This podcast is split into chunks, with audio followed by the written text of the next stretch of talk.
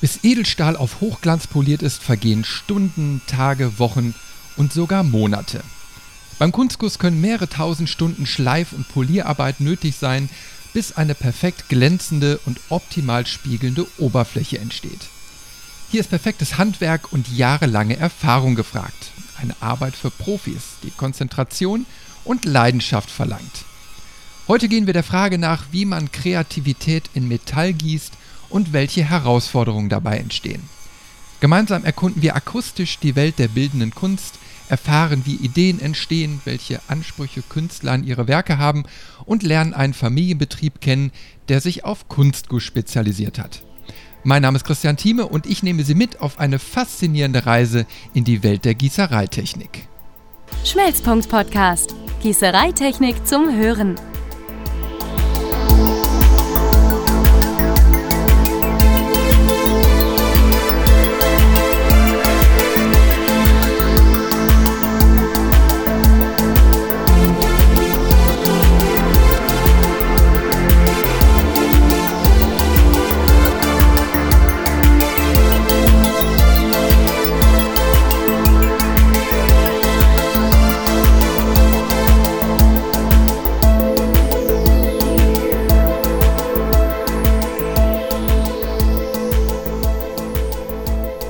Womit assoziieren Sie Guss? Bestimmt vornehmlich mit Feuer, heißer Schmelze und Produkten wie Motorkomponenten oder Bremsscheiben. Aber wussten Sie eigentlich, dass Guss auch in der Kunst allgegenwärtig ist? Kunstgießer haben das traditionelle Handwerk so weit verfeinert, dass riesige Skulpturen und Denkmäler aus reinem Guss entstehen können. Oft sogar viele Tonnen schwer. Als Beispiel wäre unter anderem die Victoria zu nennen, die auf der Berliner Siegessäule prangt. Mit einer Höhe von 8,30 Meter und einem Gewicht von 35 Tonnen ist die Bronzeskulptur eines der bekanntesten Wahrzeichen der Bundeshauptstadt und gleichzeitig ein Sinnbild für die Handwerkskunst. Aber es geht auch filigraner und bunter. Mit seinem Werk Feu au Terre hat der Düsseldorfer Künstler Horst Gläsker ein Ensemble von Vasen geschaffen, das mit ihren Farben Rot, Grün, Bernstein und Blau die vier Elemente darstellen. Zu finden ist das Kunstwerk im Justizviertel in Luxemburg. Auf Hochglanz poliert und mit einer Hightech Nanolacklasur veredelt, spiegeln sie das Treiben der Menschen auf dem Vorplatz wider. Ein Kunstwerk, das bis ins kleinste Detail geplant und umgesetzt wurde, wie auch die musikalische Performancekunst von Glasgow. Ich habe den Künstler in seinem Atelier besucht, um mehr über ihn, sein Schaffen und natürlich seine Kunstwerke aus Edelstahl zu erfahren.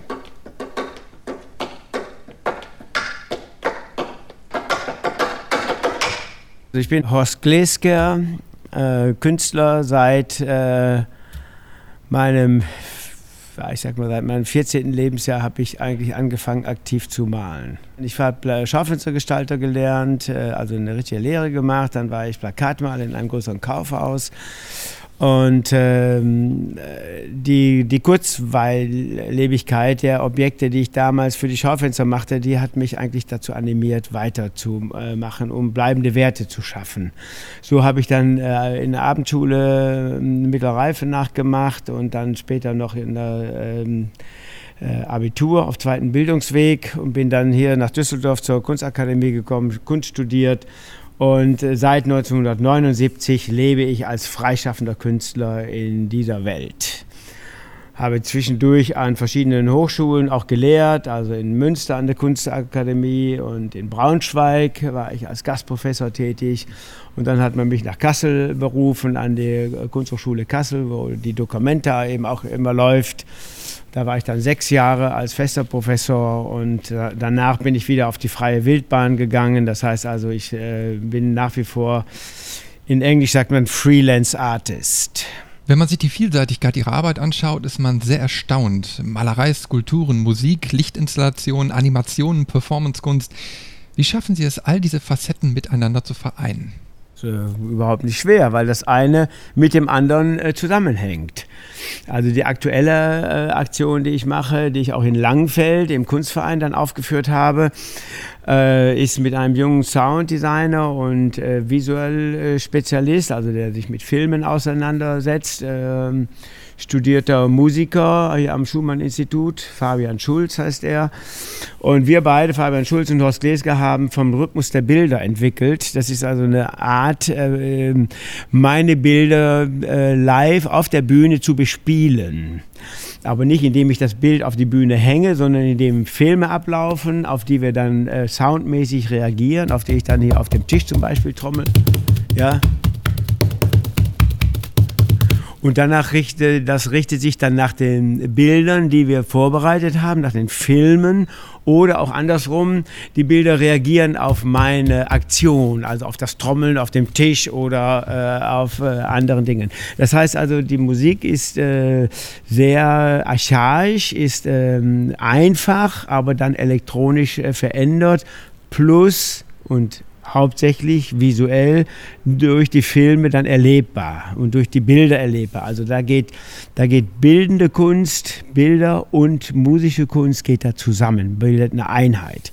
Das hängt damit zusammen, weil ich eben früher eine sehr starke Erfahrung als Musiker hatte und immer wieder auch mal Performances gemacht habe, weil ich ab und zu einfach es brauche und es liebe, mal in der Öffentlichkeit äh, eine große Aktion zu machen. Sie haben ja auch verschiedene Kunstwerke aus Edelstahl kreiert, wie das Wandrelief Chaos und Ordnung oder die Vasen, die die vier Elemente darstellen. Warum haben Sie sich gerade für den Edelstahlguss als Umsetzung entschieden? Warum habe ich solche Vasenformen äh, genommen? Weil das ein, his, ein historisierter Bau ist, ja, äh, den da der äh, Rob Krier entwickelt hat in Luxemburg, ähm, Cité Judicaire, also das neue Gerichtszentrum äh, wurde sozusagen neu gebaut, aber im klassischen Stil. Und ich habe äh, ganz bewusst gesagt, also in diesen, und das sind vorbereitete Nischen, ich habe das auch als Modell in Miniatur, gibt es, äh, gibt es das auch noch. Ne?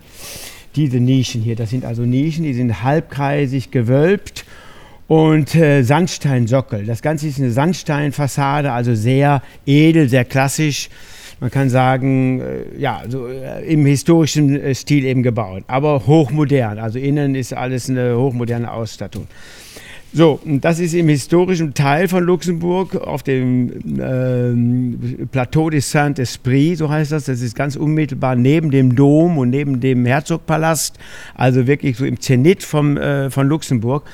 Und ich habe mir gedacht, wenn ich da jetzt auch mit Stein arbeite, mit einem klassischen Material, dann ist mir das zu sehr ähm, ich will mal sagen, Ton in Ton oder so. Und gerade als äh, da so einen Gegensatz zu schaffen mit modernem Material, hochglanzpoliertem Edelstahl, ja, und dann mit einer Nano-Lasur, äh, denn äh, wir, äh, man, wir spiegeln uns, die Welt, die Menschen, alles spiegelt sich in dem äh, Stahl. Äh, die Farbe, die sozusagen die Elemente symbolisieren, äh, ist nur in einer Nanolasur eben drüber gezogen, kann man sagen. Und dadurch gibt es eben die grünliche Vase, die rötliche Vase für das Feuer, die grünliche für das Wasser, die amberfarbene für die Erde als Symbol und die blaue für die Luft.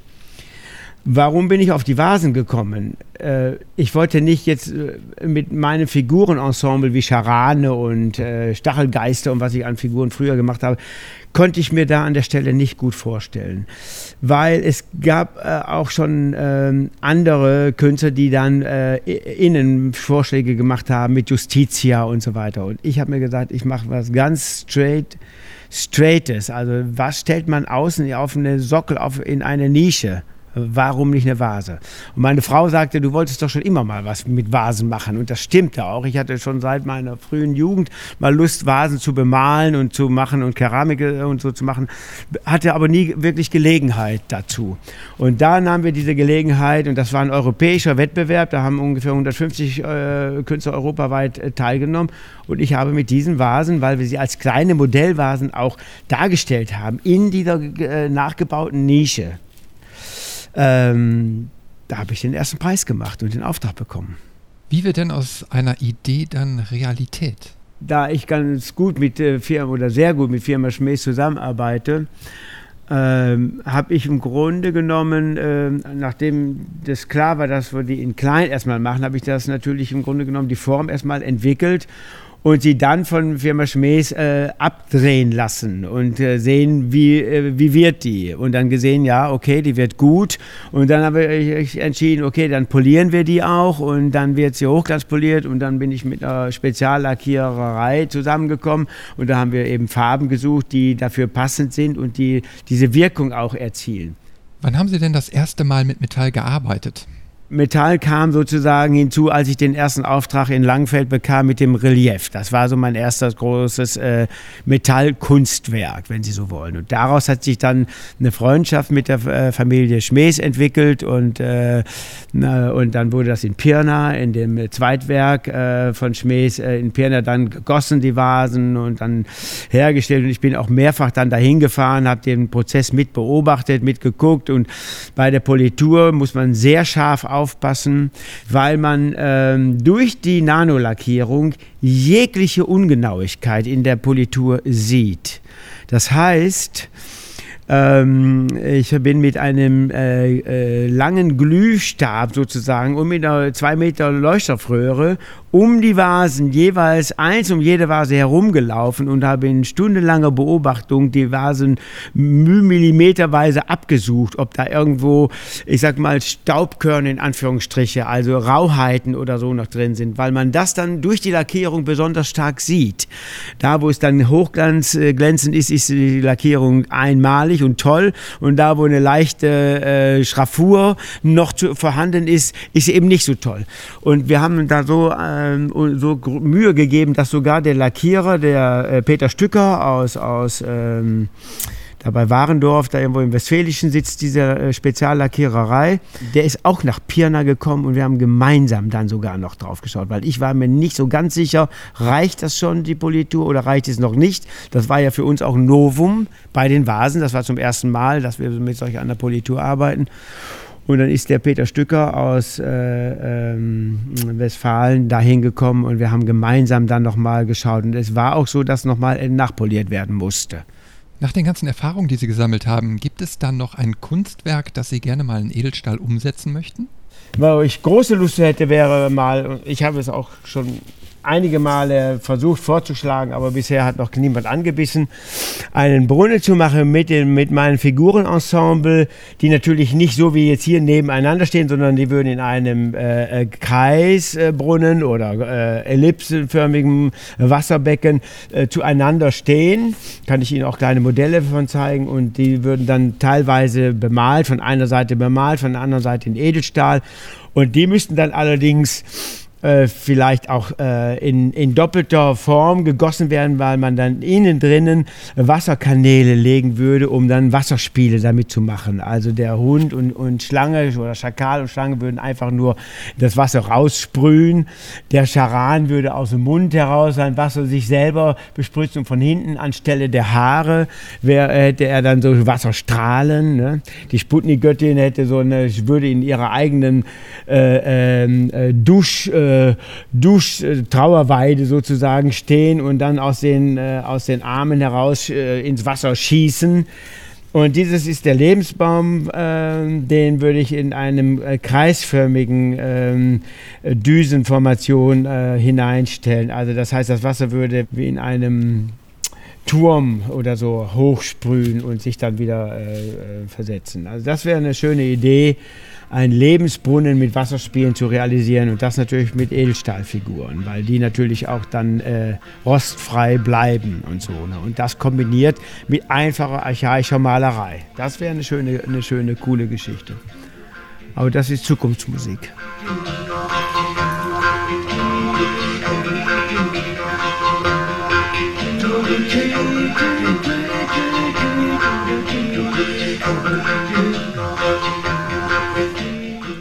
Die Ateliertür hinter mir schließt, verspüre ich weitere Neugier in mir.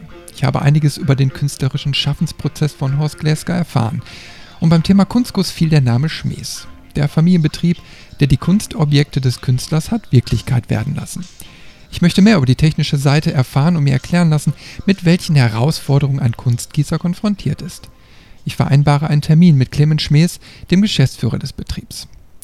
Im Werk angelangt komme ich in den Genuss eines Betriebsrundgangs. Das Herzstück der Gießerei bildet der Schmelzofen und ich komme genau zur richtigen Zeit, denn just in diesem Moment wird die erhitzte Edelstahlschmelze in die Transportpfanne umgefüllt, bevor es danach zur Gießstrecke geht, wo das flüssige Metall in die Form gegossen wird. Wenn man die Ohren spitzt, ist das leise Plätschern der Schmelz zu hören.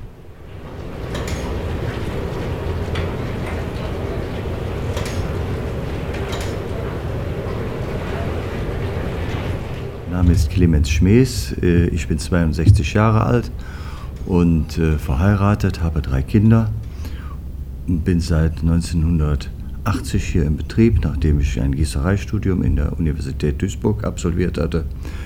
Äh, seit 1990 Geschäftsführer und führe den Betrieb in der zweiten Generation. Im Werk Pirna entstehen seit Jahren Kunstwerke aus Edelstahl für viele international bekannte Künstler. Wie kam es zu dieser Fokussierung im Kunstgussbereich? Ja, der pure Zufall. Wir äh, sind Spezialisten für, äh, für oberflächenpräzise Gussteile in Edelstahl und haben auch ein Keramikformverfahren hier äh, gemacht. Und äh, irgendwann kam ein Herr Arnold mit der Balloonflower in, in einer äh, Mikrogröße zu uns hier an den Schreibtisch und sagte, das hätte er gerne in Edelstahl gegossen mit einem Durchmesser von oder mit einer Kantenlänge von 4 mal 4 Metern. Und haben wir alle, alle haben gesagt, das geht überhaupt nicht. Und äh, dann haben wir uns hingesetzt, haben überlegt und haben gesagt, okay, das können wir nur mit keramischen Gussformen erreichen, diese hohe Präzision, die der Künstler wollte. Und so ist dann im Jahre 2000 die erste Ballonflower entstanden. Und es war auch eins der teuersten Skulpturen, die jemals gefertigt worden sind. Wir haben fünf Stück gemacht. Einige davon sind versteigert worden und eine Erlös war mal um die 40 oder 50 Millionen Dollar bei Christie's. Welche Künstler folgten daraufhin? Wir haben dann noch die Tulpen gemacht und dann kam unser Kontakt hier durch die Stadt Langenfeld. Die mussten Kunst am öffentlichen Gebäude ausstellen und dann kam der Kontakt zu dem Horst Glesker und daraus ist mittlerweile eine gute Freundschaft geworden. Und äh, mit dem Horst haben wir dann äh, die, den Grande Splash gemacht. Chaos und Ordnung. Wir haben die Vasen gemacht und dann auch noch einige seiner Figuren. Was macht Edelstahl in diesem Bereich so besonders? Edelstahl ist, äh, ist ein schwieriger Werkstoff. Äh, der eignet sich bestimmt besonders gut, weil er ja auch, äh, ich sage jetzt mal, rostfrei ist. Aber wenn Sie jetzt einen ganz normalen Edelstahl nehmen und an die Küste stellen, dann rostet der auch. Da braucht man schon einen seewasserbeständigen Edelstahl. Und äh, dann muss man auch dazu sagen, dass nur die bearbeitete Fläche auch hundertprozentig äh, rostfrei bleibt. Und wenn du denn so eine schöne verspiegelte Politur hast, dann kann es durchaus passieren, dass sich da Flugrost absetzt. Also man muss das auch wie ein Auto immer wieder pflegen.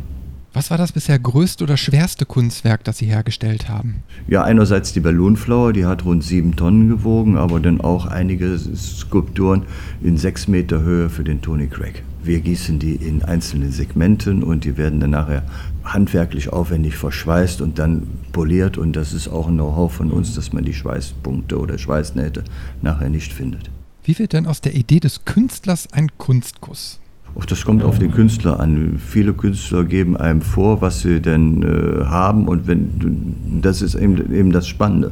Oftmals kommen die Künstler und sagen, hier, das möchte ich gerne haben und unsere Gießer sagen, oh nein, das geht überhaupt nicht, das ist ja fast gar nicht zu realisieren. Der Künstler macht aber weiter, der will, dass das so gegossen wird, wie er das haben möchte und er hat technische Restriktionen, mag der überhaupt nicht und äh, akzeptiert die auch nicht. Welcher Produktionsschritt beim Kunstguss ist am aufwendigsten? Ja, unsere großartige künstlerische Leistung oder handwerkschaftliche Leistung ist das Polieren der Gussstücke. Und du darfst bei dem Polieren wirklich keinen einzigen Arbeitsschritt auslassen. Du musst es ganz genau nach den Möglichkeiten der Körnung, musst du das machen und tun. Und ich bewundere unsere Leute immer, mit welcher Geduld die auch manche Skulpturen, die ja Quadratmeter Oberfläche haben, wie, mit welcher Geduld die das denn wegpolieren. Aber wenn du das siehst, von der Entstehung bis zum fertigen Teil, da vergehen auch manchmal im Zwei- oder Dreischichtbetrieb Wochen bzw. Monaten. Wir haben wir haben Kunstwerke bei uns gemacht, die wir 10.000 Stunden poliert haben. Interessante ist ja nicht nur, dass die, dass die Politur da ist und man sich verspiegelt sieht, sondern die Herausforderung ist, dass man sich verzerrfrei spiegeln kann. Und das testen wir mit einer Neonröhre, mit einer ganz lang, zwei Meter Neonröhre, die halten wir über das Gussstück. Und wenn die Neonröhre nur so ein kleines bisschen verschwimmen sollte, dann ist das nicht gut gelungen. Also dann müssen wir Normand anlegen, damit die Verzerrfreiheit, wie im Badezimmerspiegel auch, gegeben ist. Wie lange hat denn die Produktion der Vasen von Horst Gläsker benötigt? Die Vasen von Horst Gläsker, das war auch so eine Herausforderung. Wie gesagt, wir sind befreundet und auf einmal ruft er an und sagte mal, ich möchte in Luxemburg äh, mitmachen an einem Wettbewerb und habe diese Vasen, hat uns die, die Zeichnung damals noch, glaube ich, per Post zugestellt und äh, und dann haben wir dies auf 1 zu 1 äh, hochskaliert, sind dann aber wieder zurückgegangen auf 1 zu 10 und da haben wir uns gedacht, meine Güte, das können wir doch ganz schnell mal ein kleines Muster machen. Und die haben wir dann auch äh, in Windeseile, ich weiß noch, samstags vormittags, haben wir die bei uns auf der Drehmaschine gedreht, die kleinen Muster, sind dann hergegangen und haben die poliert und dann auch noch äh, lackieren lassen. Und mit dieser 1 zu 10 Miniatur, ist er in den Wettbewerb ge äh, gegangen und da konnte er nur noch gewinnen. Ansonsten hat die Produktion der Vasen, die äh, in Originalgröße, die waren ja zwei Meter hoch oder sind zwei Meter hoch, haben ein Gewicht von je 750 Kilogramm. Erstmal mussten wir uns ein Holzmodell davon machen. Dieses Holzmodell haben wir abgeformt in Sand mit einer Bearbeitungszugabe. Dann wurde abgedreht und dann wurde poliert. Und äh, das sind schon doch einige Wochen gewesen. Macht einen das stolz, wenn man die Kunstobjekte hinterher sieht? Also das muss ich sagen, das macht einen unwahrscheinlich stolz. Wir haben ja Kunstwerke an allen Hotspots auf der ganzen Welt. Wir waren mit äh, Tony Craig in London. Der Tony Craig, äh, der hat in Baku ausgestellt. Die eine Balloonflower steht noch am Grand Zero in, in New York. In, auf Mallorca äh, stand eine Skulptur von Tony Craig, jetzt in Düsseldorf im Ehrenhof. Und äh, das ist einfach toll, wenn man Freunde hat oder Bekannte, die dann irgendwo herkommen und sagen, boah, ich habe ein Kunstwerk aus Edelstahl gesehen und fotografieren das, schicken es ein und fragen, ist das von euch? Das ist super. Oder wie wir Ostern vor genau zwölf Jahren in New York waren und mein, da, mein Sohn damals 13 Jahre alt war und wir sehen, wir hatten das ja nicht geplant, wir sehen am Grand Zero die Ballonflower. Und Sie könnten Sie mal einen Zwölfjährigen, des Jungen, die Augen leuchten sehen können und wie stolz er auf seinen Papa war. Bei meinen Gesprächen habe ich einen tiefen Einblick in den Kunstguss bekommen. Ich bin fasziniert, wie viel Kreativität, Arbeit und vor allem Leidenschaft in solch einem Kunstwerk steckt. Für die Zukunft ist mein Auge geschärft, wenn ich große Skulpturen sehe. Und jedes Mal werde ich mir auch die Frage stellen, ob das Werk nicht aus Pirna stammt und ob ich die Personen schon gesehen habe, die mit so viel Liebe zum Detail daran arbeiten. Das war der Schmelzpunkt Podcast und ich hoffe, ein Stück der Faszination der Gießereiwelt in Ihnen geweckt zu haben. Bis zum nächsten Mal, Ihr Christian Thieme.